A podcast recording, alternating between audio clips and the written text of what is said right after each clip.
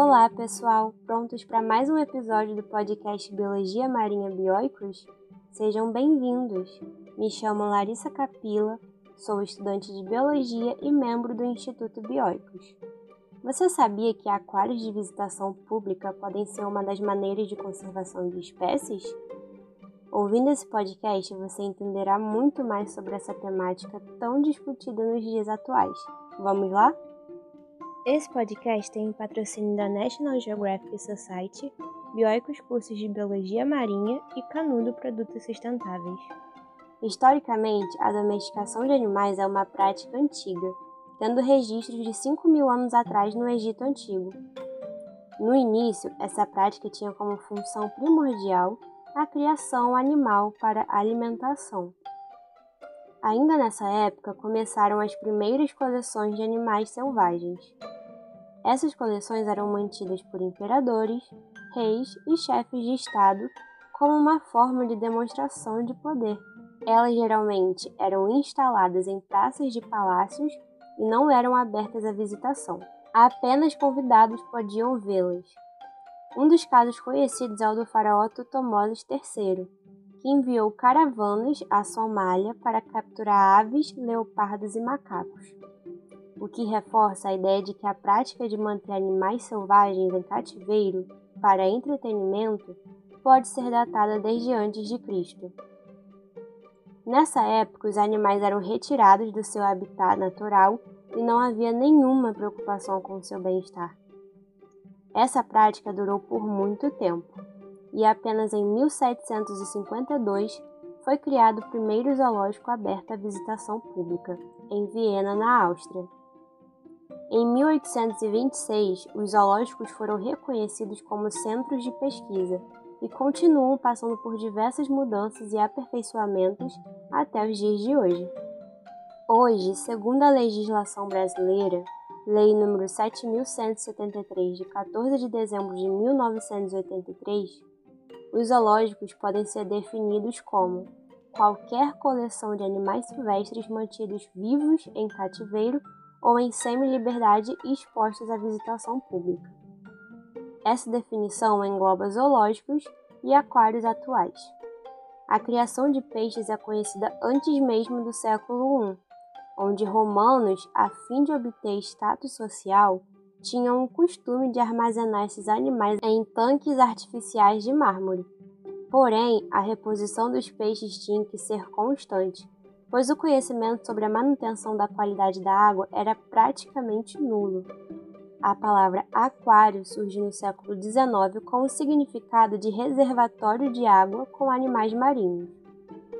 Inicialmente, entre 1840 e 1850, os aquários foram utilizados como ferramenta científica, principalmente para observação dos organismos marinhos vivos. As informações sobre manutenção e construção dos aquários eram restritas aos jornais científicos, o que acabou tornando esse conhecimento exclusivo aos naturalistas e estudiosos da época. Em 1853 ficou claro que os aquários poderiam ser utilizados como uma fonte de entretenimento, e com isso a inauguração do Aquário de Londres se concretizou, seguido de vários outros aquários em diferentes países nos anos seguintes. Apesar de existirem opiniões contrárias à manutenção de alguns animais sob cuidados humanos, as instituições zoológicas modernas possuem um sério compromisso com o bem-estar animal e atuam em função de quatro principais pilares: conservação, educação, pesquisa e lazer. Além disso, existem as associações de zoológicos e aquários que propõem melhores práticas para as instituições, buscando garantir que esses pilares realmente sejam colocados em prática. As associações também possuem processos de certificação que mostram o compromisso das instituições certificadas com os pilares. No Brasil, a Associação dos Zoológicos e Aquários do Brasil, a ASAB, possui o processo de certificação em bem-estar animal. O bem-estar animal é prioridade nos aquários e zoológicos modernos, e para atingi-lo existe o modelo dos cinco domínios do bem-estar animal nutrição, ambiente, saúde física, comportamento e estado mental. Seguindo esse modelo, é possível garantir que o animal esteja nutrido, que ele tenha um ambiente que ofereça desafios e a possibilidade de escolha, que ele tenha cuidados veterinários de forma a garantir sua saúde física, que ele possa expressar seus comportamentos naturais e que ele tenha uma saúde mental adequada. Com esses domínios sendo praticados, será possível atingir o estado de bem-estar do animal. Atividades como o enriquecimento ambiental e o condicionamento operante são ferramentas que têm o objetivo de propor desafios e estimular os instintos naturais dos animais e podem auxiliar nesse trabalho. E quando se trata da conservação de espécies?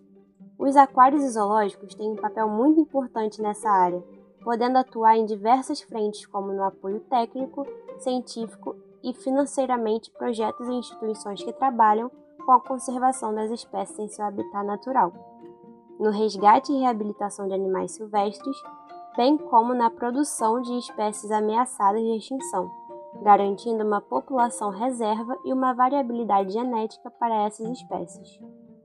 Em 2018, foi assinado um acordo de cooperação técnica entre a ASAB e o ICMBio, o Instituto Chico Mendes de Conservação da Biodiversidade, para a conservação de 25 espécies foco do Programa de Manejo ex situ de Espécies Ameaçadas, com o objetivo de estabelecer protocolos de manejo fora do habitat natural para essas espécies.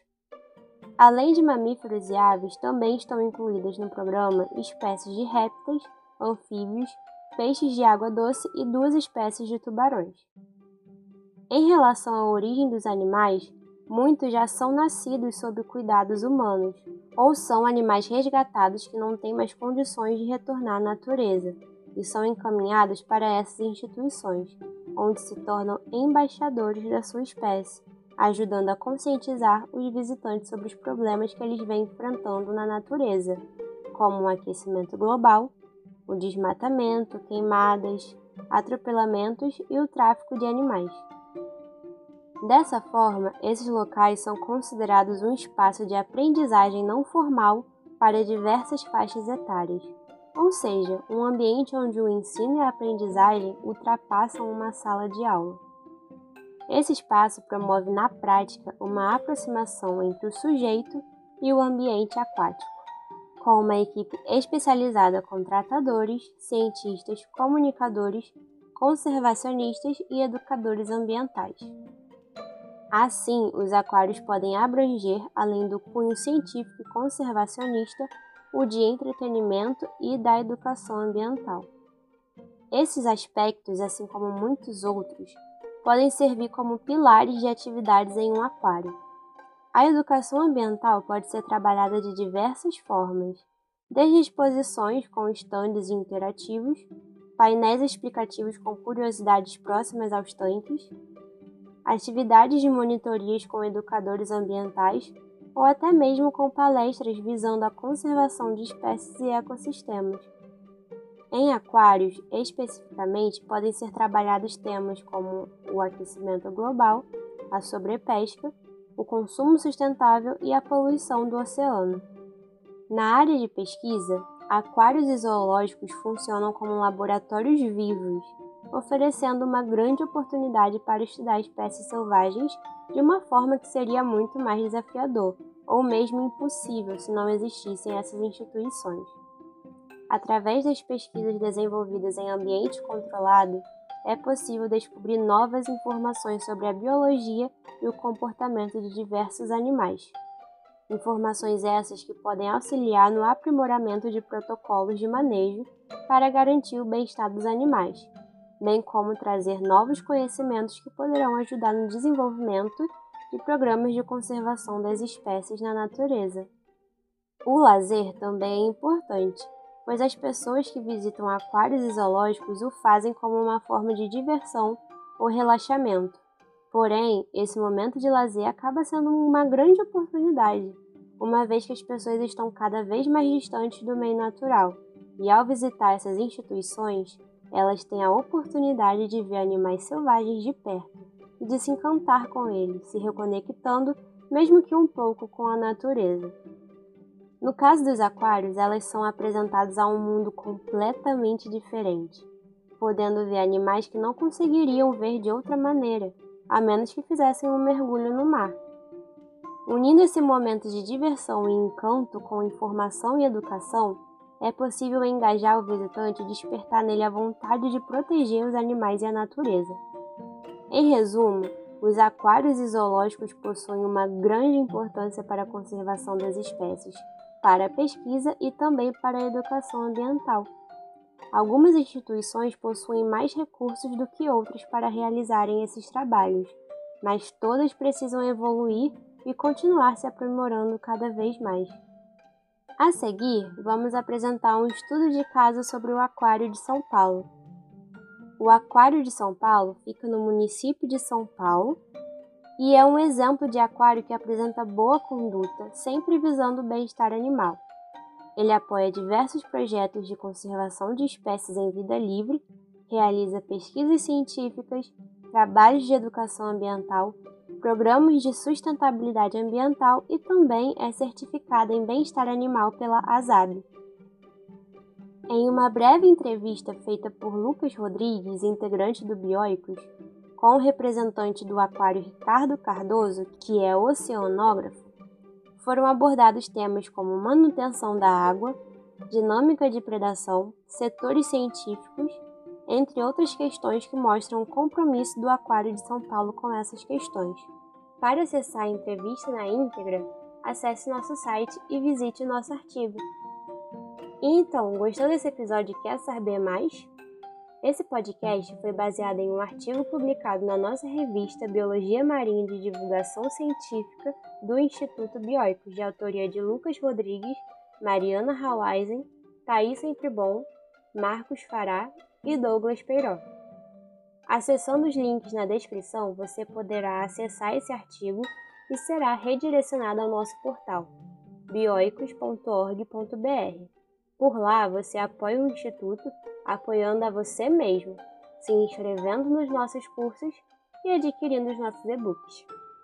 Por hoje é isso, pessoal. Aqui é a Larissa Capila e até um próximo episódio.